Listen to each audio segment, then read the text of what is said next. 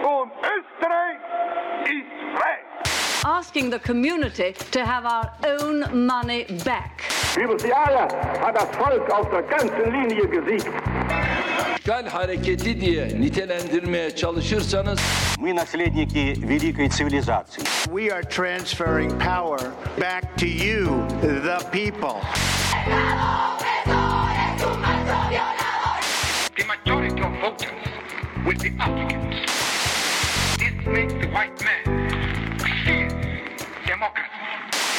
Hallo und willkommen bei einer neuen Folge von Demokratie. Mit mir, Nicole Töni, und meiner besten Podcast-Partnerin Steffi Jahn. Hallo. Ja, und heute haben wir uns wieder mal ein spannendes Thema vorgenommen, das eben rund ums Thema Demokratie zu tun hat. Und zwar, tada, Trommelwirbel, Wir schauen uns heute Hass und Hetze im Internet an. Wir haben ja die letzten paar Folgen schon so ein bisschen über Meinungsfreiheit gesprochen und was sind eigentlich die Grenzen von Meinungsfreiheit, wo geht sie vielleicht auch ein bisschen weiter. Und ähm, wir haben uns gedacht, als großen Abschluss und Schlusspunkt reden wir doch mal über Meinungsfreiheit im Internet. unsere Ähm, erste dreiteilige Serie, Steffi, oh ja, stimmt. War das jetzt Staffel 1 und nächstes Jahr machen wir Staffel 2. zum Thema Hass und Hetze. Ich hoffe nicht.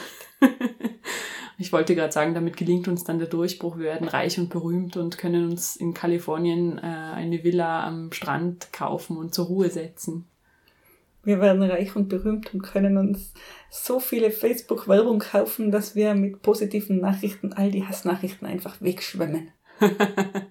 das ist auch eine gute Investition. Das gefällt mir fast ein bisschen besser.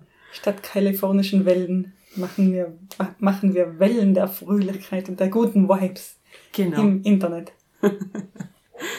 Ähm, ja, das heißt, wir schauen uns heute ein bisschen an, äh, wie wir im Internet so miteinander reden, denn es ist ja nun mal mittlerweile so, auch wenn das ähm, in bestimmten Kreisen vielleicht immer noch nicht so wahrgenommen werden will, dass das Internet einfach mal heutzutage unser wichtigster öffentlicher Raum ist, wenn es um öffentliche Debatten geht, wenn es darum geht, äh, uns darüber einig zu werden, in welcher Art von Gesellschaft wir leben wollen. Das, was also ähm, in der, sage ich mal, klassischen griechischen äh, Demokratie noch der Marktplatz war, wo man sich getroffen hat, um zu debattieren, das ist halt heutzutage einfach etwas, was im Internet stattfindet, in irgendwelchen Gruppen, in irgendwelchen Kommentarspalten oder was auch immer. An dieser Stelle würde dir der griechische Marktplatz entschiedenst den Mund verbieten. Weil ich eine Frau bin. Genau. Vielleicht sollten wir uns nicht alles zum Vorbild nehmen, was die Griechen gemacht haben. Na, sonst war das mit der griechischen Demokratie. Aber lass uns nicht abschweifen. Warum wir jetzt also die griechische Demokratie ausgerechnet ansprechen, ist ähm, deswegen, weil sie auch damals bestimmte ähm, Beschränkungen nicht der Meinungsfreiheit, sondern der Meinungsäußerung gab. Nicht jeder durfte alles sagen, sondern nur bestimmte Personen durften, durften überhaupt sprechen. Und es gab auch Grenzen dessen, was gesagt werden durfte. Und da ist jetzt die Frage, ist das im Internet heutzutage nicht so? Auch so? Wie sind denn, wie ist es denn um die Meinungsfreiheit im Internet bestellt? Das wollen wir uns heute ein bisschen anschauen. Im Grunde genommen, wenn man über dieses Thema von äh, insbesondere Hass und Hetze im Internet redet oder generell, wenn man auch das Internet als, als quasi ähm, ja, Ort der öffentlichen Debatte beleuchtet, sage ich mal, dann gibt es da ja im Grunde genommen so zwei große Probleme.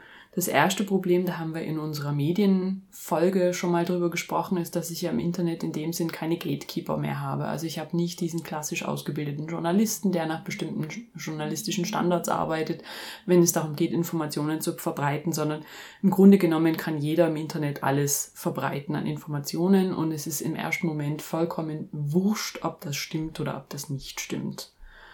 Das kann natürlich für bestimmte Gruppen sehr ähm, vorteilhaft sein. Das kann sein, dass sich dadurch Minderheiten oder ähm, eventuell auch äh, unterdrückte Meinungen leichter verbreiten lassen, organisieren lassen. Das Paradebeispiel in der Richtung ist ja dann immer der, der arabische Frühling, der also sich vermeintlich über Twitter äh, organisiert hat.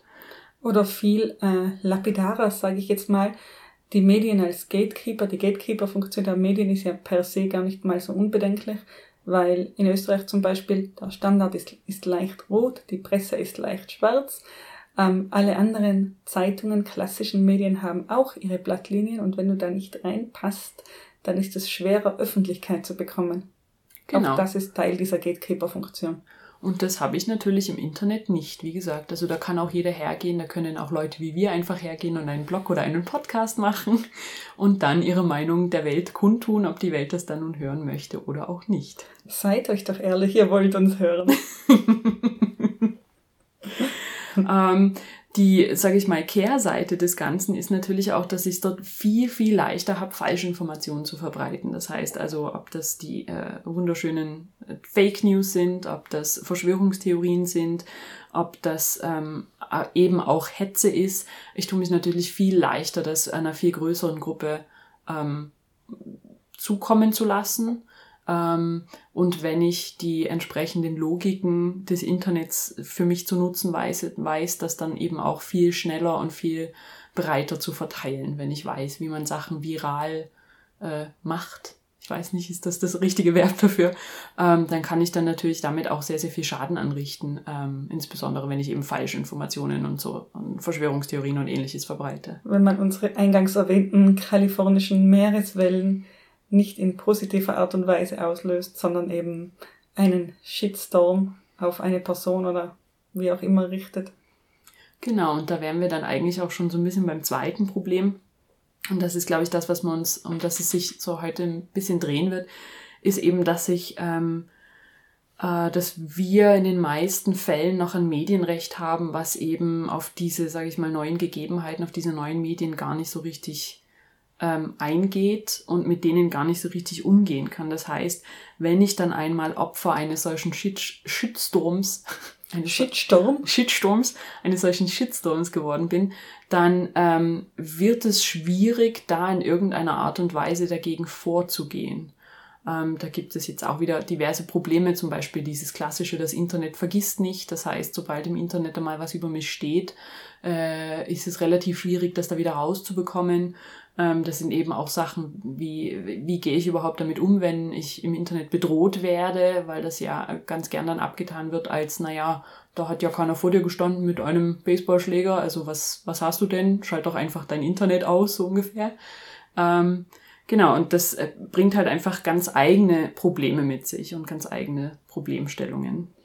Genau, und vorneweg eben die, die Bemerkung, dass online dann doch oft sämtliche Hemmungen fallen, dass online Dinge gesagt, gesagt werden, die man dieser Person wohl nicht so ins Gesicht sagen würde. Einerseits und andererseits, dass auch eine viel, viel größere Öffentlichkeit gegeben ist für genau diese Aussagen. Aber warum ist das denn so, dass online die, die Hemmungen so fallen? Wieso sagen Menschen oder schreiben Menschen online Dinge, die sie sonst nicht, ja, auf jeden Fall nicht einfach so zu ihrem Nachbarn sagen würden? ja, die Psychologie würde jetzt sagen, Hass ist Hass, aber entlang dieser, dieser Gedankenlinien möchte ich gar nicht gehen, denn ich finde, ähm, sowas ist eigentlich nicht zu legitimieren, wenn man eine Person öffentlich auf eine Art beschimpft, dass es ihr dann in weiterem, weiterer Folge schadet. Ähm, was ich immer, woran ich immer denken muss, ist aber diese, diese klassische Stammtischdiskussion, dieses Verbreiten von Hate Speech am klassischen Stammtisch, wenn also einfach ein paar Leute irgendwo sitzen und ablästern, sage ich jetzt mal. Mhm. Ähm, das ist ja nichts Neues. Da brauchen wir das Internet ja nicht dafür, um über jemanden abzulästern. Und das, wir brauchen das Internet auch nicht dafür, um das hinter dem Rücken dieser Person zu tun. Wo jetzt aber der Unterschied ist, in der, in, am Dorf, am Stammtisch, da gäbe es jetzt ein Korrektiv. Nun gut, du sitzt mit den Menschen an einem Tisch, die du halt eben deine Freunde nennst, und irgendjemand von diesen Leuten wird hoffentlich sagen, du, stopp, bis hierhin und nicht weiter. Du hast jetzt geschumpfen über die, diese Person, aber überleg doch mal. Das ist jetzt nicht mehr okay. Normalerweise schon, ja, das stimmt. Und wenn es niemand am Stammtisch sagt, dann halt eben doch irgendjemand aus dem Dorf. Auf jeden Fall jemand wird sich finden, der dich, der dir die Realität wieder so ein bisschen zurechtrückt und der dir sagt, nein, äh, so geht's halt nicht. Und wenn das die betroffene Person selbst ist, umso besser. Ich glaube auch einfach, dass man, wenn man tatsächlich re realen Menschen gegenüber sitzt, ähm, wurscht, ob das jetzt die betroffene Person ist oder jemand anders ist, dass man sich zum, bis zum gewissen Punkt auch ein bisschen selber korrigiert, dass man also vielleicht nicht alles sofort sagt, was einem in den Kopf kommt. Zumindestens habe ich da so gewisse Filter. Jetzt nicht, weil ich nicht sagen will, was ich denke, sondern einfach, weil ich vielleicht die Art und Weise, wie ich es sage, mir schon einmal ein bisschen überlege. Ja, eben der, der eine Unterschied ist, wenn online etwas gesagt wird, dann gibt es dieses Korrektiv nicht, von dem ich gerade gesprochen habe. Und der zweite Unterschied ist, selbst wenn mir etwas über die Lippen kommt, das ich so lieber nicht gesagt hätte, dann ist das einmal ausgesprochen kein Drama. Einmal veröffentlicht ist das aber eventuell schon ein Drama. Da kann sich diese Nachricht durchaus auch verselbstständigen, weiter verbreiten und über Jahre hinweg bestehen bleiben. Und was man, glaube ich, auch nicht vergessen darf, ist, dass man natürlich online oft in so diesen berühmt-berüchtigten Filterbubbles unterwegs ist. Das heißt, man ist da gegebenenfalls in irgendwelchen geschlossenen Gruppen, in denen also solche äh, teilweise sehr, recht unerfreulichen Themen besprochen werden. Ähm, Gruppen, in denen Menschen sind, die vielleicht sogar äh, extremere Ansichten haben als ich selber. selber. Das heißt, ich, äh, das Ganze geht vielleicht damit los, dass jemand ein bisschen, sage ich mal, über die Stränge schlägt und dann wird er aber bestärkt durch den Rest der Gruppe, die halt sagt, ja, na, der hat ja eh recht, na, das stimmt ja eh. Und so, ähm, glaube ich, ist auch einfach die Dynamik, dass sich das Ganze dann so aufschaukelt, dass zum einen extremere Ansichten normalisiert werden, wenn man es immer wieder hört und es wird dann normal so zu reden und normal zu bedrohen und normal ähm, irgendwie Menschen an den Strang zu, zu wünschen und ähnliche Geschichten. Ähm, das heißt, man merkt irgendwann gar nicht mehr, dass es so eine Grenzüberschreitung ist und man wird halt permanent darin bestärkt von außen. Eben, anstatt dem Korrektiv haben wir jetzt, haben wir im Online-Bereich die Filterbubble, die eben das Ganze aufschaukelt mitunter.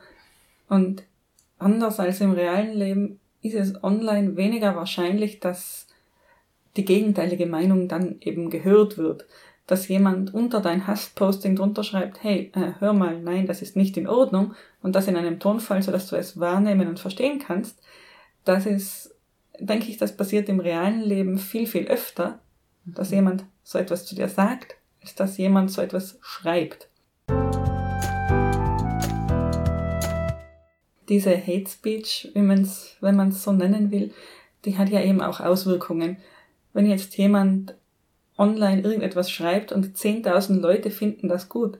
Jemand ähm, droht online irgendjemanden mit schlimmen Dingen, die passieren könnten und 10.000 Leute finden das gut. Wie groß ist die Wahrscheinlichkeit, dass unter diesen 10.000 Leuten irgendjemand ist, der dann das Ganze noch weiter treibt? Und irgendwo wird es dann auch zu realen, also zur Gefahr im realen Leben, Drohungen, die übers Internet verbreitet werden, sind ja nichtsdestoweniger Drohungen. Und je mehr Menschen hier interagieren, desto größer wird ja auch die Gefahr, dass tatsächlich aus diesen Drohungen irgendwann etwas weiteres wird. Und dass dann Menschen ihre Wut an irgendwelchen unbedarften Tankstellenkassierern auslassen oder ähnliche Geschichten, wie wir gerade in Ida Oberstein gesehen haben. Oder gerade, es ist schon ein bisschen her. Ja, eigentlich ist die Geschichte fast zu deprimierend, um, um darüber zu sprechen, aber ich fürchte, wir müssen es trotzdem tun. Möchtest du es nochmal kurz zusammenfassen oder soll ich? Ida Oberstein hat ein ähm, ähm, offensichtlich Corona Maßnahmengegner, nenne ich ihn jetzt einmal, ähm, ist ohne Maske in eine Tankstelle marschiert, wurde dann da vom, ich glaube, 20-jährigen Tankstellenkassierer darauf hingewiesen, dass er eine Maske tragen muss, weil das nun mal einfach die gesetzliche Regelung ist, ähm, hat sich dann ganz furchtbar aufgeregt, ist gegangen und ist ähm, ein paar Stunden später mit einer Waffe äh, zurückgekommen und hat, nachdem der Kassierer ihn dann wieder darauf hingewiesen hat, dass er da bitte eine Maske aufsetzen muss, besagten Kassierer ähm, in den Kopf geschossen. Ja, und hier ist es jetzt schwierig für mich wirklich weiterzusprechen und den Zeigefinger zu erheben und zu sagen, seht ihr Leute, das kommt von Hate Speech. Aber ich fürchte, das ist die Konklusion aus dem Ganzen erstmal, oder? Das ist mit Sicherheit die Konklusion aus dem Ganzen. Also man hat dann wohl, glaube ich, auch noch ein bisschen geschaut, was der Mensch in diesen paar Stunden gemacht hat. Der hat sich wohl auch online relativ stark darüber ausgelassen, war auch in entsprechenden Gruppen aktiv, dass da also ähm, die da also sich ähm, ganz furchtbar echauffiert haben über die Maßnahmen und was man denn da machen müsste, damit da mal damit da mal Ruhe ist im Karton und überhaupt. Ganz genau. Oh mein Gott. Ganz genau. Das war so die, die äh, ja, eingängige Meinung. Und daran sieht man eben auch, dass diese, diese, dieses Cybermobbing, Hate Speech, Shitstorms, wie auch immer man es bezeichnen möchte, ähm, Gott sei Dank nur in Ausnahmefällen, aber eben einfach reale Auswirkungen haben können und dass damit nicht zu spaßen ist und dass ähm, das wirklich ein wichtiges Thema ist, über das man reden muss. Da sind wir dann mitten in einem Bereich, der mir persönlich Unbehagen bereitet. Und ich fürchte, genau dieses Unbehagen ist auch ein sehr, sehr großes Problem. Ähm, diese Angst, die mit solchen Shitstorms, mit solcher Hate Speech erzeugt wird, die hat ja dann eine bestimmte Wirkung auf die, auf die Personen. Selbst wenn jetzt tatsächlich nichts passiert, dann ist die Angst dahinter, dass etwas passieren könnte. Und das lässt den Einzelnen und die Einzelne doch dann auch vorsichtiger werden. Man, ja, macht die berühmte und viel hier bei uns im Podcast zitierte Selbstzensur. Man wird vielleicht nicht auf das Posting des äh, AfD-Politikers, Entschuldigung, ich brauche das Beispiel jetzt, um das konkret sagen zu können. Ich weiß, ich äh, verallgemeinere, aber man wird vielleicht nicht auf das Posting des AfD-Politikers reagieren mit beschwichtigenden Worten und sagen, hey, hör mal zu, also so wie du über Flüchtlinge denkst, das ist ziemlich unmenschlich, das wird man sich dann verkneifen. Ganz genau. Und damit geht ein ganz, ganz wichtiger Punkt, eine ganz wichtige Funktion, die dieses Internet eben eigentlich hätte, wenn es um öffentliche Debatten geht, ähm, ähm, geht damit verloren. Nämlich, dass ich öffentliche Debatten habe, dass ich bestimmte Themen diskutiere und dass ich daraus auf einer zivilisierten Ebene ähm, einfach Argumente austausche und dann irgendwann vielleicht zu einem Konsens komme oder vielleicht auch nicht zu einem Konsens komme, aber dass ich mich auf einer sachlichen Ebene eben über die anstehenden Probleme innerhalb einer Demokratie, innerhalb meiner Gesellschaft austauschen kann. Das fällt mehr und mehr weg. Und auch die Meinungsfreiheit als solche ist ja dann eigentlich eingeschränkt. Denn Meinungsfreiheit besagt, ich kann meine Meinung ohne Gefahr für Leib und Leben jederzeit äußern. Punkt. Ganz genau. Und ähm, wenn du, wenn du von Gefahr von Leib und Leben sprichst, da fällt mir eine sehr, sehr gute Arte-Dokumentation ein, die ich vor ein paar Wochen gesehen habe.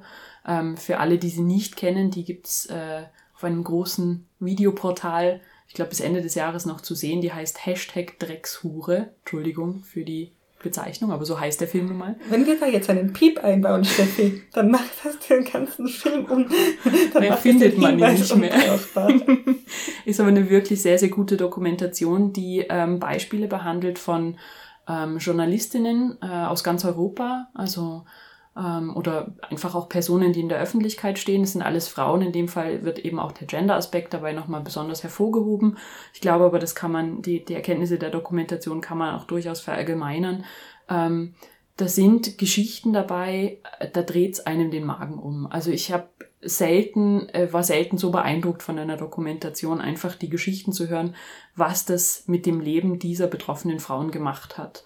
Und da ist niemand von denen tatsächlich physisch bedroht worden im Sinne von, dass da Schläger vor, vor ihrer Haustür gestanden hätten oder so, sondern wirklich nur in Anführungszeichen die reine, der reine Shitstorm im Internet, die Bedrohung im Internet ähm, haben für die reale Auswirkungen gehabt. Reale Auswirkungen, die bis dahin geführt haben, dass sie den Job gewechselt haben, dass sie ähm, umgezogen sind, weil sie Angst hatten, dass sie eine erzählt, dass ihre Tochter dann auch bedroht wurde. Einfach wirklich Dinge, wo ich sage, das ist, das hat reale Auswirkungen. Das ist nicht mehr einfach nur, ich habe mich mal eben im Ton vergriffen, sondern das sind wirklich Dinge, die, ähm, ja, da hört der Spaß bei aller Liebe auf die dann bei, bei den betroffenen Personen ja auch zu einem Zustand von ständiger Angst und ständiger eben Bedrohung führen.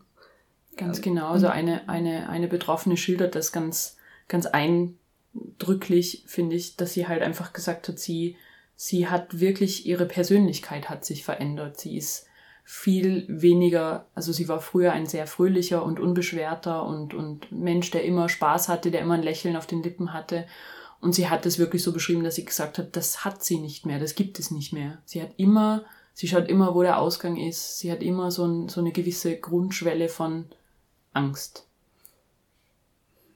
Also immer im, im übertragenen Sinne gesprochen, den Schlüssel schon in der Manteltasche bereit sozusagen beim Nachhauseweg. Ganz genau, ganz genau. Und das, wie gesagt, das finde ich sehr, sehr eindrücklich und ich finde, das sollte man sich immer auch ein bisschen im Hinterkopf behalten, wenn wenn, ähm, wenn man über dieses Thema redet und das vielleicht manchmal auch nicht so ganz ernst nimmt. Das kann ich durchaus auch nachvollziehen, dass man da manchmal vielleicht denkt, naja, mein Gott, das ist ja nur ein bisschen, die waren halt ein bisschen gemein, aber es hat, es hinterlässt Spuren, es hinterlässt psychologische Spuren und es hinterlässt wirklich im realen Leben dieser Menschen Spuren und das darf man nicht vergessen.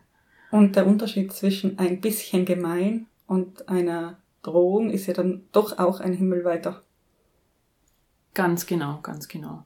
Äh, übrigens, Beispiel für äh, Österreich in dieser Dokumentation war Natascha Kampusch, die äh, auch ganz ähm, eindrücklich beschrieben hat, wie sie im Grunde genommen ähm, kurz nach ihrer Selbstbefreiung, ähm, sie nennt es immer Selbstbefreiung, das finde ich ein sehr, sehr schönes Wort für das, was sie da getan hat, ähm, im Grunde genommen ein zweites Mal zum Opfer gemacht wurde, äh, indem man ihr also die diversesten, krudesten Dinge unterstellt hat. Einfach nur, ich weiß nicht, ich weiß nicht genau, was die Idee dahinter war, was die Begründung dahinter war, aber ähm, also wirklich Frauen, wo man jetzt nicht einmal sagen kann, die haben irgendwas dazu beigetragen, sondern es war ähm, in ihrem Fall einfach die Tatsache, dass sie ja bekannt war vermutlich. Ich weiß es nicht, warum sie sich da so angeboten hat für bestimmte Gruppen. Ja, ich glaube, da spielt dann schon auch der Gender-Aspekt eine wesentliche Rolle. Das mit Sicherheit, das mit Sicherheit. Sollen wir einmal ausholen und mal definieren, was denn überhaupt Hate Speech wäre? Oh ja, bitte. Ohne euch jetzt langweilen zu wollen, die ihr uns da zuhört. Ähm, aber es gibt natürlich einen Unterschied zwischen ich äußere meine Meinung im Internet und äh, eben einem, einen Akt der Hate Speech. Und ja, man kann sich da ein paar, an ein paar Punkten entlang hangeln. Zum einen ist Hate Speech ganz oft verallgemeinernd. Alle sind so, alle Angehörigen dieser Gruppe, Geschlecht, was auch immer, beliebiges Attribut einsetzen, sind so und so. Es ist auf jeden Fall abwertend, diskriminierend, beschimpfend, ähm, meistens den, den Tatsachen dann auch nicht entsprechend. Gerüchte, Unwahrheiten werden verbreitet und dann natürlich auch dieser, dieser Bedrohungsaspekt.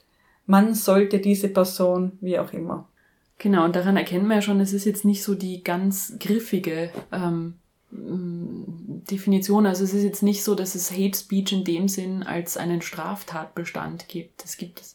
Es sind oftmals sind die Grenzen ein bisschen schwierig, ein bisschen schwammig, ein bisschen fließend und man muss dann schauen, wie man damit umgeht. Wie geht man denn juristisch damit um? Ja, genau, die berühmte Frage, muss man das aushalten als Politikerin, als Persönlichkeit des öffentlichen Interesses, als wer auch immer, muss man das als Privatperson aushalten? Tja, und wie du richtig sagst, es gibt nicht die eine Gesetzeslage für Hate Speech, sondern es gibt eine Reihe von möglichen Tatbeständen in Österreich. Ich spreche jetzt wieder nur von Österreich, die da erfüllt sein könnten. Zum einen wäre das jetzt natürlich Verhetzung, wenn es also gegen eine bestimmte Volksgruppe geht. Ähm, und Verhetzung ist ein Offizialdelikt. Das bedeutet, Verhetzung wird von Amts wegen von der Behörde verfolgt. Wenn ich heute ein Posting sehe, in dem ich vermute, dass darin verhetzt wird, dann kann ich dieses Posting zur Anzeige bringen und die Behörde verfolgt dann das eigenständig weiter, ohne dass ich irgendwas weiteres dazu tun muss. Mhm. Ganz wichtig. Ein Verstoß gegen das Verbotsgesetz wird in Österreich genauso gehandhabt, ist ebenfalls ein Offizialdelikt Gerade nochmal zur Erinnerung, das Verbotsgesetz verbietet nationalsozialistische Wiederbetätigung, also da Fallen das Zeigen des Hitlergrußes, was auch immer, fällt da darunter. Auch hier wieder, wenn man das anzeigt, dann geht die Behörde selbstständig dagegen vor, man muss nichts weiter tun, man kann das durchaus auch mal anonym anzeigen und so weiter. In Deutschland ist es relativ ähnlich, also da geht es auch um Straftatbestände wie Volksverhetzung, Beleidigung, also eigentlich in Anführungszeichen klassische Straftatbestände, die ich anzeigen kann, die eben im Internet stattfinden an der Stelle. Anstiftung zu Straftaten, also wenn es um Bedrohungen und ähnliche Geschichten geht, auch wenn, wenn man sowas schreibt wie dem müsste mal jemand mit einem Baseballschläger, dann ist das eine Anstiftung zu einer Körperverletzung, das ist in Deutschland auch strafbar, das kann man durchaus anzeigen. Und damit das möglichst niedrigschwellig ist, und das habe ich ähm, relativ gut gefunden bei meiner Recherche, gibt es da eine zentrale Meldestelle vom BKA, also vom Bundeskriminalamt, im Zusammenarbeit mit dem Demokratiezentrum Baden-Württemberg. Da gibt es eine Website, da kann man also ein kleines Formular ausfüllen. Wichtig ist immer, dass man dafür ähm, Screenshots braucht und dann kann man diese Sachen melden. Man muss nicht mal selbst betroffen sein, also man kann das durchaus auch als Zeuge melden und es gibt in Deutschland zumindest mehr und mehr auch ähm, Gruppen, das sind teilweise so Recherchegruppen aus, aus verschiedenen Journalisten, ähm, Vereine wiederum, äh, die sich da engagieren, die also ähm, wirklich versuchen, da dezidiert in geschlossenen Gruppen dezidiert zu recherchieren und solche Sachen zur Anzeige zu bringen, damit eben gerade in diesen geschlossenen Gruppen, in diesen vermeintlich geschlossenen in Anführungszeichen geschützten Räumen, wo man sagen kann, was man will oder meint sagen zu können, was man will, ähm, eben entsprechend auch ähm, jemand da ist, der sagt, nee. Was auch in der Filterbubble nicht alles möglich ist. Ganz genau. Und solche Offizialdelikte, eben, das geht nur für genannte Offizialdelikte, das wären eben Verhetzung, für Verstoß gegen das Verbotsgesetz und gefährliche Drohung. Die, wie gesagt, da muss man sich auch nicht scheuen, dass tatsächlich auf bestimmten Websites dann ähm, einzugeben, in dieser Form zur Anzeige oder zumindest zur Kenntnis von Behörden zu bringen. Also das kann man sehr bedenkenlos und ohne großes Risiko für die eigene Person auch tun. Dann gibt es ein paar Sachen, die sind weniger äh, leicht, sage ich jetzt mal. Üble Nachrede, Beleidigung oder auch das berühmte Upskirting. Das sind eben alles keine Offizial Offizialdelikte, sondern ähm, da geht es dann in Richtung Privatklage und wegen einer üblen Nachrede oder einer Beleidigung zu klagen, da begibt man sich jetzt auf verdammt dünnes Eis, wenn ich das so sagen möchte. Ich muss an der Stelle nochmal fragen, du bist so drüber gegangen, was ist denn Upskirting? Ähm, das ist jetzt seit unserer äh, Rechtsreform zu Hass im Netz und die hat's mit 1.1.2021 ist die, ist die in Kraft, die Rechtsreform. Also die ist echt ganz, ganz taufrisch. Neu. Nigel, nagel, neu. Shiny and new. Genau. Und dieses Upskirting ist eben das äh, unerlaubte Anfertigen von Bildmaterial äh, des Intimbereichs oder den Intimbereich bedeckender ähm, Kleidung. Also genauso Upskirting, jemanden unter den Rock fotografieren, wäre damit zum Beispiel gedeckt. Großartig. Genau. Ähm, aber auch dieses Gesetz lässt noch ein klein wenig zu wünschen übrig, aber immerhin, die Rechtslage ist vorhanden und es ist zwar kein Offizialdelikt, aber auch keine Privatklage, sondern etwas dazwischen. Ein Ermächtigungsdelikt. Dieses Delikt könnte von Amts wegen verfolgt werden, wenn du ähm, den Staat dazu ermächtigst, das zu tun, wenn du dem Staat die Erlaubnis gibst, das zu verfolgen. Wie kann ich mir das praktisch vorstellen? Naja, du bringst es zur Anzeige und diese Anzeige kannst du auch zurückziehen, wenn es so wäre. Bei einem Offizialdelikt, wenn du das zur Anzeige bringst, kannst du diese Anzeige nicht mehr zurückziehen. Was liegt, das biegt. Die Staatsanwaltschaft ermittelt. Okay. Das muss angesehen werden, auch wenn du sagst, nein, nein, das möchte ich jetzt doch nicht mehr, dann tut das nichts zur Sache. Der Behörde wurde, die Behörde hat Kenntnis vom Sachverhalt und muss nun von Amts wegen ermitteln. Und bei einem Ermächtigungsdelikt ist das eben nicht so. Da kannst du sagen, nein, lassen wir das dann doch auf sich beruhen. Ich wollte eigentlich nochmal darauf raus, dass es nicht so leicht ist, sich privat gegen etwas zu wehren, wie zum Beispiel eine üble Nachrede oder eine Beleidigung. Ähm, zuerst mal legt man direkt mal 269 Euro ab hat man ja in der Portokasse. Ohnehin, sowieso. ähm, dann wird das Ganze ausprozessiert, ausjudiziert, wie man so schön sagt. Ähm, ja, und verliert man, dann muss man natürlich auch der Gegenseite die Kosten ersetzen. Äh, normalerweise würde man an dieser Stelle auch dem, dem Staat die Kosten für das Verfahren ersetzen müssen. Aber nach der neuen Rechtslage zu Hass im Netz ist es nun so, dass ähm, dem Staat die Verfahrenskosten nur dann ersetzt werden müssen, wenn wissentlich die Unwahrheit gesagt wurde. Wenn man also wissentlich behauptet hat, hier hat ein Tatbestand stattgefunden, auch wenn man genau wusste, dass dem nicht so war, dann sind auch dem Staat die Kosten zu ersetzen.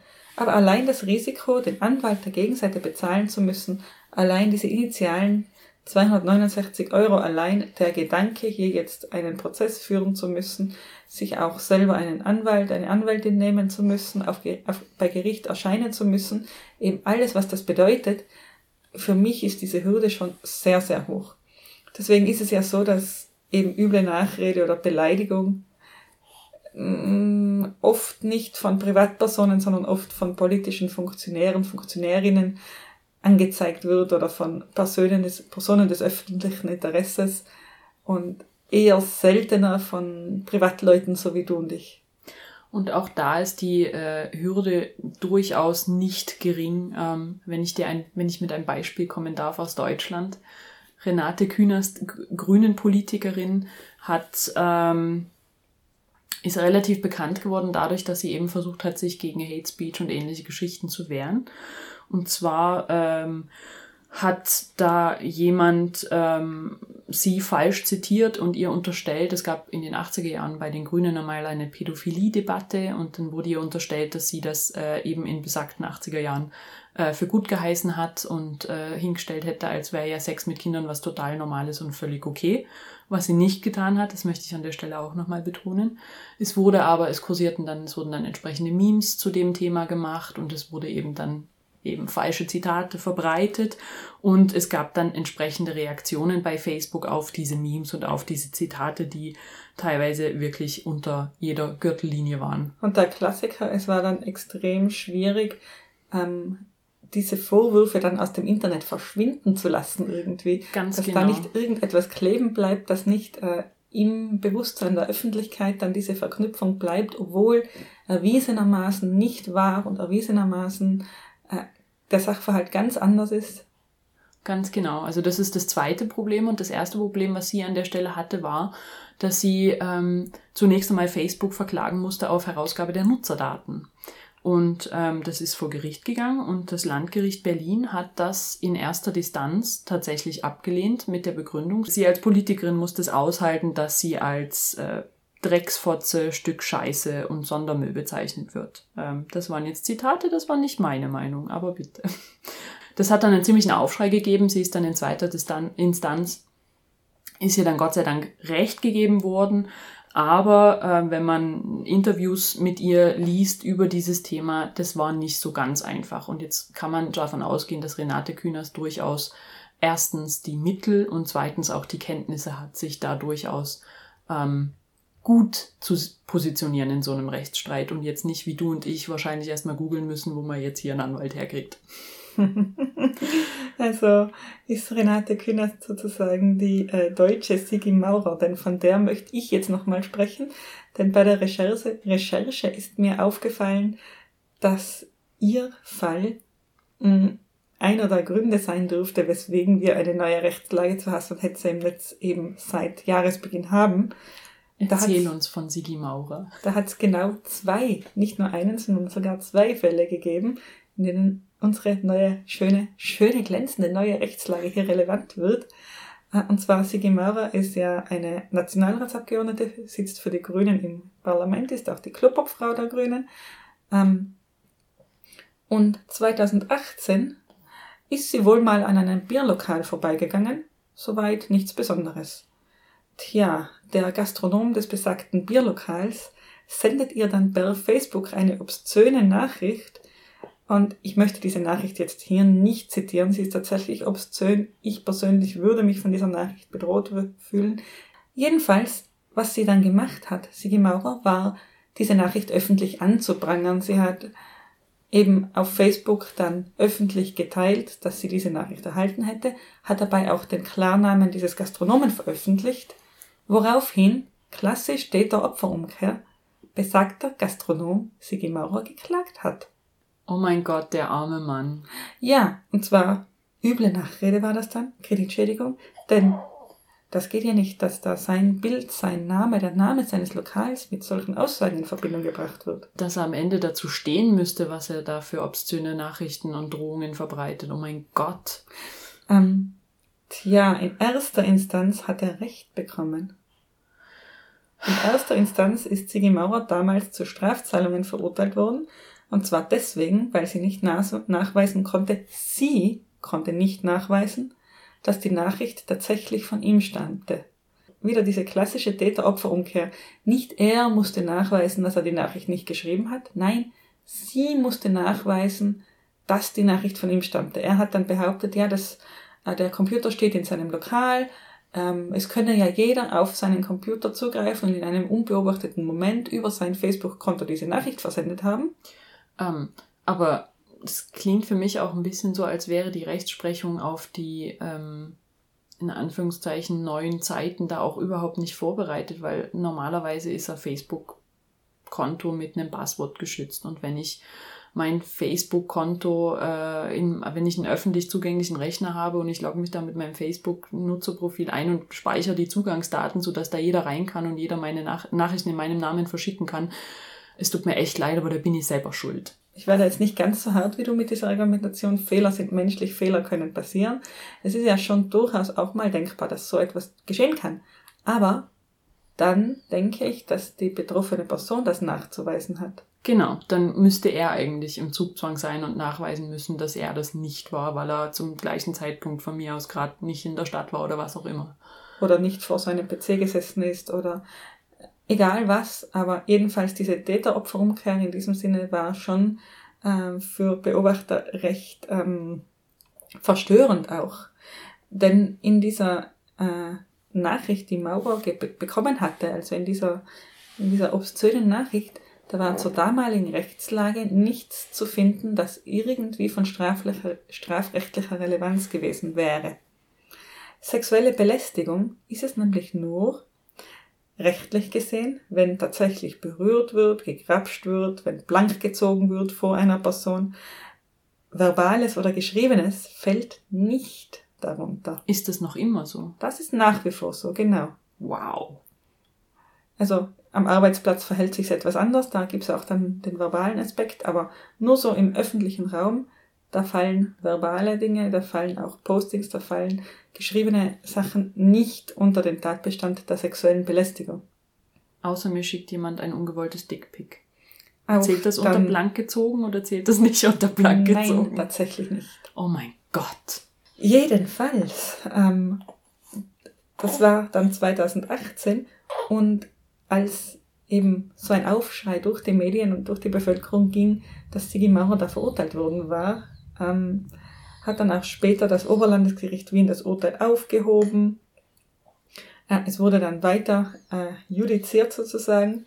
Schlussendlich hat dann das Bezirksgericht Josefstadt geurteilt, dass die Nachricht, die versendete, tatsächlich von dem Gastronomen war, woraufhin der Gastronom seine Klage zurückgezogen hat, Sigi Maurer also nichts bezahlen musste, die Klage war ja zurückgezogen, aber man stelle sich vor, dieses Zurückziehen der Klage, das ist irgendwann 2021 passiert. Das heißt, da liegen jetzt zweieinhalb Jahre dazwischen, in denen erhebliche Kosten angefallen sind, in denen prozessiert wurde, in denen nicht klar war, ob es eben nicht doch zu einer Verurteilung für sie kommen würde. Und das ist per se schon relativ hart, ganz ehrlich. Vor allem, wenn es eigentlich immer nur darum geht, dass sie möglicherweise bestraft wird und nicht derjenige, der das Ganze eigentlich alles ausgelöst hat. Genau, dass die Diskussion nur darum ging, dass sie äh, unerlaubterweise seinen Namen, seine Klarnamen, seine Identität preisgegeben hat. Ja, wie gesagt, das war dann ein Mitgrund für die Reform der Rechtslage zu Hass im Netz. Und seitdem ist Cybermobbing eben nun auch strafbar, wenn es nur ein einzelnes Posting ist. Und Verhetzung ist nun eben auch gegen Einzelpersonen möglich. Und auch ein paar andere, ein paar andere Neuerungen in der Rechtslage sind noch, wie zum Beispiel, dass es eben möglich ist, den, ähm, den Urheber einer Nachricht ausforschen zu lassen. Also das kann man, kann man in Österreich kostenfrei machen. Also nicht jeder Nachricht, sondern einer Nachricht, gegen die man gerichtlich vorgehen möchte. Das heißt also das, was äh, Renate Künast noch einklagen musste. Genau, das ist mittlerweile in Österreich möglich und ohne allzu große Hürden, sage ich jetzt mal, möglich. Das heißt, es hat sich also mittlerweile Gott sei Dank einiges getan. Ja, zum Glück. Also wie gesagt, die Kernaussage in dem Ganzen ist, mm, der, das, was sich Sigi Maurer damals gefallen lassen musste, das muss sie sich jetzt mit der neuen Rechtslage nicht mehr gefallen lassen. Da gibt's jetzt eine Möglichkeit, gegen so etwas vorzugehen. Ähm, Der Normalbürgerin und dem Normalbürger wird das allerdings nur so mittel etwas nützen, denn wie gesagt, immer noch Privatklage, immer noch ähm, all diese Risiken, die ich vorher aufgezählt habe. Man wird gegen eine solche Nachricht als Privater und Privatperson nicht ganz so schnell und so, so rigoros vorgehen können wie eine Politikerin, der hier eben Mittel zur Verfügung stehen. Naja, und das, was, was da, glaube ich, auch noch eine große Rolle spielt, ist, dass jetzt der klassische Shitstorm, also wenn ich jetzt wirklich ähm, aus irgendeinem Grund äh, im Internet, in Facebook-Gruppen, bei Twitter oder wie auch immer wirklich auf so eine Art und Weise belästigt werde, das ist ja erstens nicht nur einer, sondern das sind ja in den meisten Fällen viele Nutzer, die da äh, gemeinsam agieren. Und das heißt, ich rede da nicht nur von einer Klage, sondern ich rede da unter Umständen von 50 oder 100 Klagen. Und das macht, glaube ich, auch nochmal einen Riesenunterschied aus. Das ist ja, da bin ich ja, ja, beschäftigt, sage ich mal, in Anführungszeichen. Und das nächste ist natürlich, man muss, glaube ich, auch, auch wenn sich die Lage verbessert hat, immer noch ein bisschen aufpassen, wohin man geht mit seiner Anzeige. Also ich kann mir gut vorstellen, dass es noch mehr als genug ähm, Polizeistationen gibt, denen man erstmal erklären muss, wie das funktioniert und äh, was überhaupt ein Shitstorm ist und äh, wie Twitter funktioniert oder wie Facebook funktioniert oder die einem dann einfach sowas sagen wie, na dann lösch doch deinen Account, warum gehst denn du da wieder rein? Was so ungefähr das Online-Äquivalent ist wie von ja, warum hast du denn auch so einen kurzen Rock an? Ist ja klar, dass dir da jemand auf den Arsch greift. Ganz genau. Also dieses Problem des Victim Blamings ist eben, ähm, wenn es, ob es jetzt um sexuelle Belästigung geht oder eben um Belästigung in Form von Shitstorms und äh, äh Hetze, äh, glaube ich auch noch immer ein großes äh, Problem, nicht allein der Polizei, sondern tatsächlich ein gesellschaftliches Problem, glaube ich, an dem wir durchaus auch arbeiten müssen, dass wir da mehr Sensibilität dafür entdecken. Ich würde an dieser Stelle jetzt gerade ein Sternchen in unsere Diskussion reingeben, denn wir müssen uns auf jeden Fall noch darüber unterhalten, was wir denn tun können, im Gegensatz zu all den Dingen, die wir realistischerweise nicht tun werden als Privatperson. Aber davor möchte ich noch, möchte ich noch ganz kurz über Sigi Maurer zu Ende sprechen. Äh, und zwar das zweite Beispiel, Beispiel, von dem ich gesprochen habe. Sie hat nämlich 2017 als Reaktion auf diverse Hate-Mails ein Foto mit Sektglas und Stinkefinger von sich gepostet. Ich weiß nicht, du kennst das Foto, es ist meme-würdig. Es klingt meme auf jeden Fall. Es klingt auf jeden Fall meme-würdig. Es sieht, ähm, ich sage jetzt mal frech und auf jeden Fall interessant aus. Also Sektglas in einer Hand, Stinkefinger in der anderen Hand. Äh, hat das gepostet, to haters with love. ähm, es klingt sehr witzig. Ab, absolut. Und es ist ja auch eine absolut legitime Aktion. Das kann man auf seiner Facebook-Seite durchaus mal machen. Also all die Leute, die ihr da Hate-Mail gesendet haben, können sich angesprochen fühlen oder auch nicht. Auf jeden Fall, warum das jetzt problematisch ist, das ist folgendes. Diverse Medien, wie zum Beispiel die Krone, Österreich und natürlich diverseste Facebook-Seiten des rechten Spektrums selbstverständlich, haben dann dieses Bild im falschen Kontext verwendet und äh, behauptet, sie hätte mit diesem Bild dem Parlament und dem österreichischen Steuerzahler und Wähler den Stinkefinger gezeigt, weil das, die, der Zeitraum eben mit einer Wahlniederlage der Grünen zusammenfiel.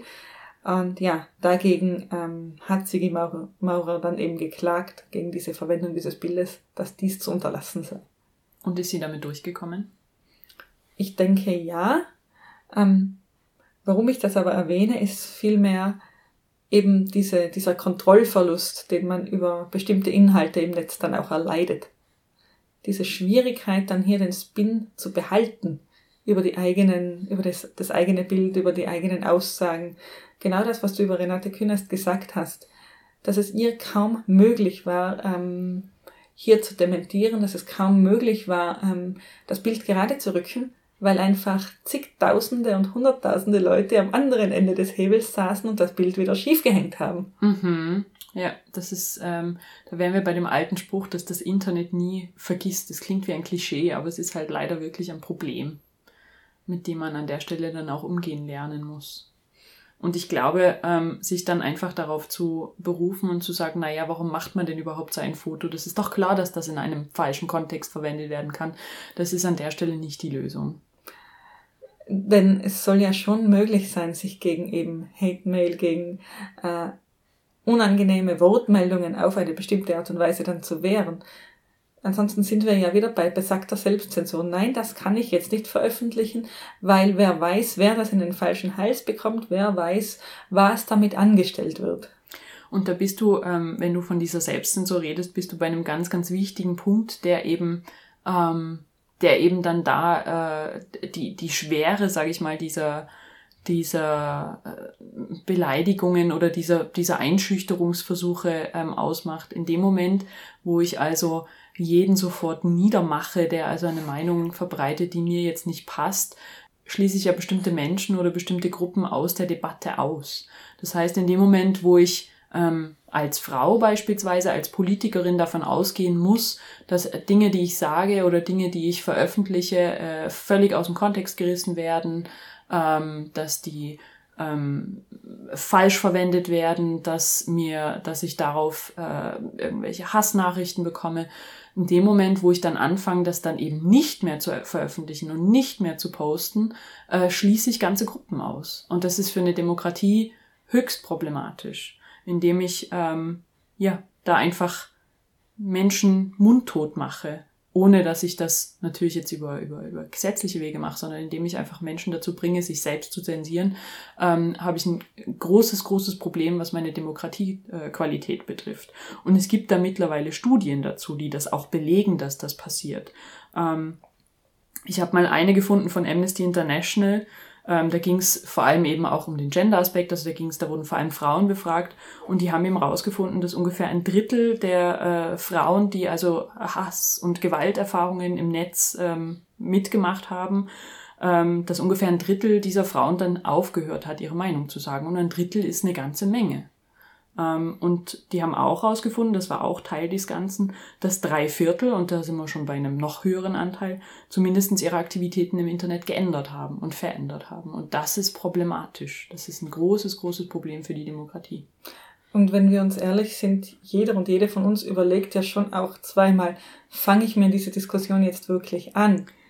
Sage ich da jetzt wirklich was dagegen oder lasse ich sie in ihrem Saft kochen, lasse ich sie in ihrer Bubble drinnen und lasse es mir einfach wurscht sein? Und wer hat nicht auch schon mal einfach in einer Facebook-Diskussion drinnen gesteckt, wo er hinterher gedacht hat, um Gottes Willen, warum habe ich das getan? Warum habe ich meinen Senf dazugegeben? Jetzt hänge ich da drin und ich mag eigentlich gar nicht. Ich glaube, das ist jedem schon mal so gegangen. Mir ist es schon öfter so gegangen. Mir geht es mittlerweile oft so, dass ich eine Antwort, wenn mich irgendwas aufregt, eine Antwort tippe, dann lese ich sie nochmal und dann denke ich, wird das jetzt irgendwas bewegen? Wird das die Person zum Umdenken bringen oder führt das nur dazu, dass es eine längliche und für mich unangenehme Diskussion wird, weil ich dann auf nicht sachlicher Ebene beschimpfen werde. Ganz oft lösche ich dann das, was ich schreiben wollte, dann eh schon wieder, weil ich mir denke, nein, ich tu mir das nicht an.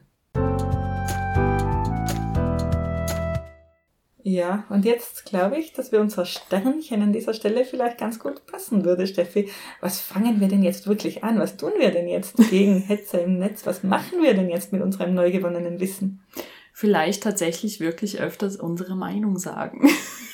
Sollen Auch wenn uns, es weh tut. Sollen wir uns einen zweiten Account erstellen, um genau dies zu tun?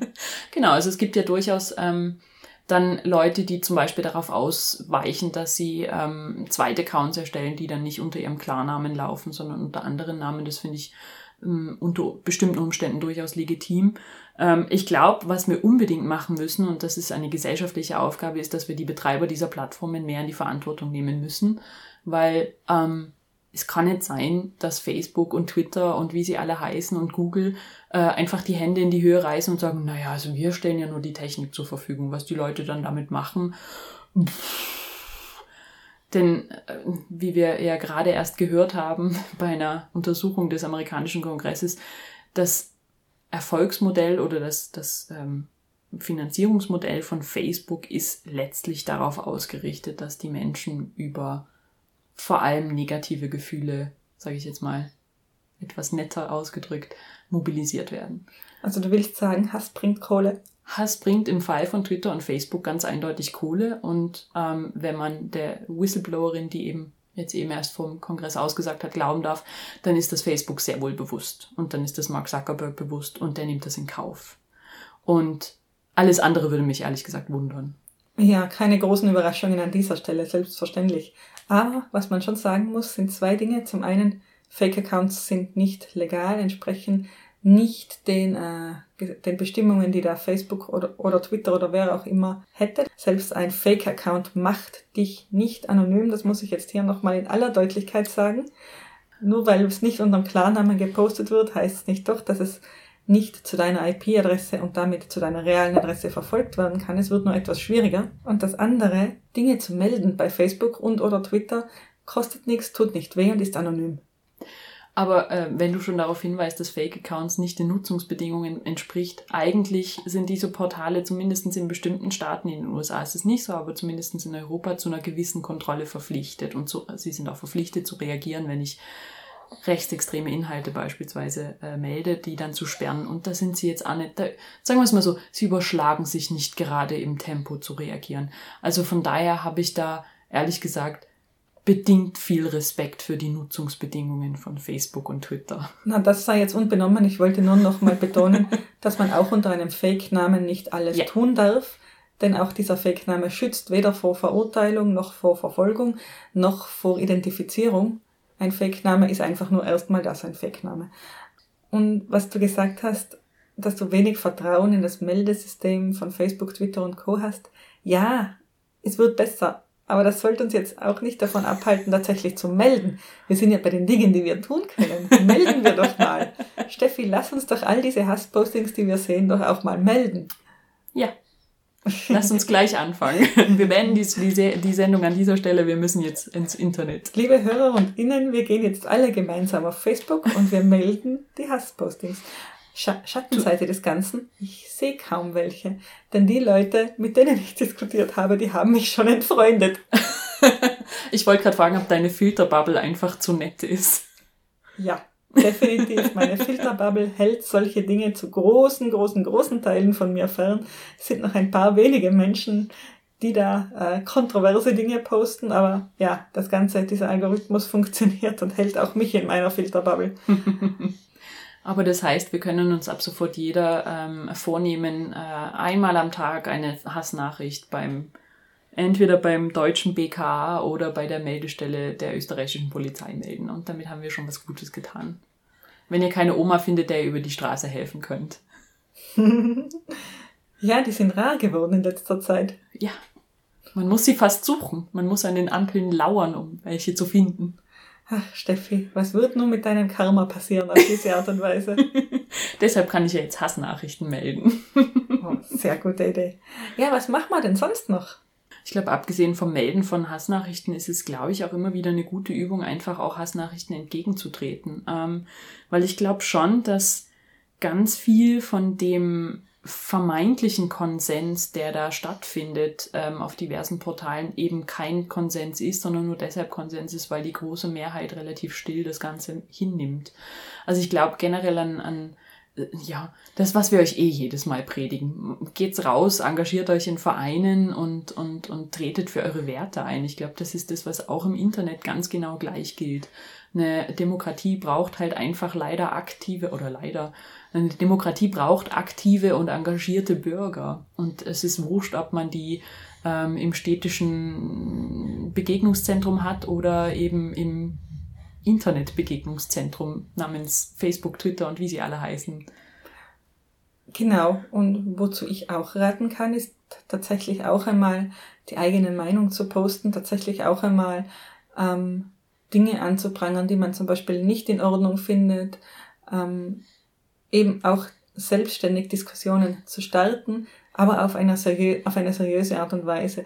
Sich nicht eben im Vorhinein schon mundtot machen zu lassen, indem man sich denkt, okay, und wenn ich jetzt sage, ja, wir sollten mehr Flüchtlinge aufnehmen, dann kann ich das argumentieren, dann kann ich das posten, ähm, dann sollte ich mich nicht davor fürchten und davor fürchten müssen, dass auf einmal fünf Nachrichten drunter stehen unter meinem Post, die besagen, äh, nein, du liegst falsch, sondern dann sollte ich das vielleicht einfach auch als, als äh, Gelegenheit nehmen, diesen Diskurs, Diskurs einmal zu führen und vielleicht selbst darauf achten, auch eine, ähm, eine Sprache zu verwenden, die das Gegenüber nicht verletzt, die niemanden persönlich angreift, die aber doch ähm, die Sache ausdrückt. Der Punkt ist, lasst euch den Mund nicht verbieten, ähm, sagt eure Meinung auch in Online-Räumen. in Online-Foren, äh, auf sozialen Netzwerken, in diversen Online-Medien, die es ja durchaus auch gibt. Sagt eure Meinung.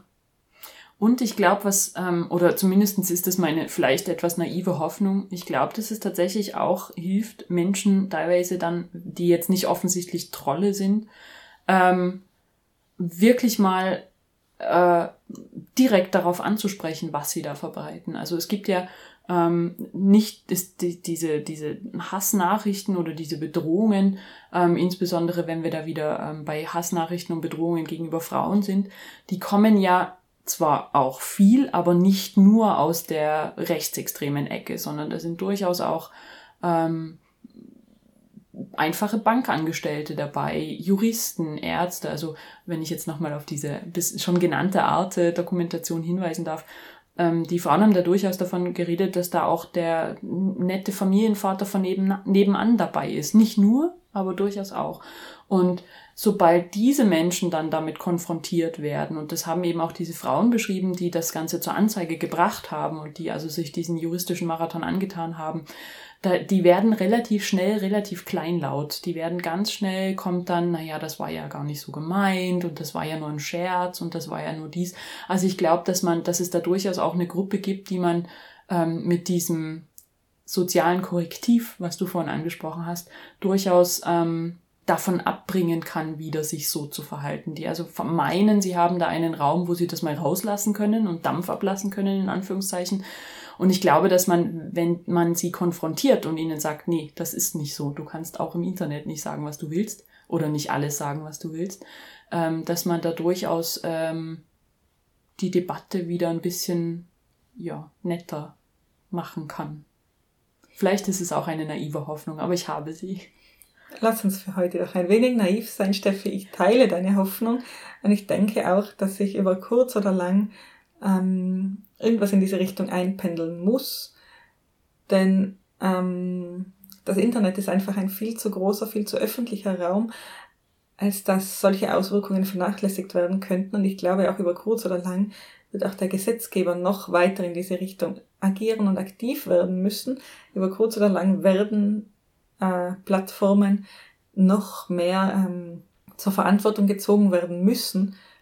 Ja, und mit diesen erfreulichen Nachrichten würde ich sagen, schicken wir euch in ähm, einen schönen Abend, eine schöne Woche, einen schönen Monat. Wir schicken euch also in die wohlverdiente Nachdenkpause zu diesem Thema. postet fleißig und postet ordentlich. Und immer schön nett sein dabei. Zumindest sachlich. Zumindest unaufgefordert nett. Wenn es in die andere Richtung geht, dann dürft ihr auch mal sagen, hey, halt dein Mund, du. Du. Böser. Das ist nicht sehr nett.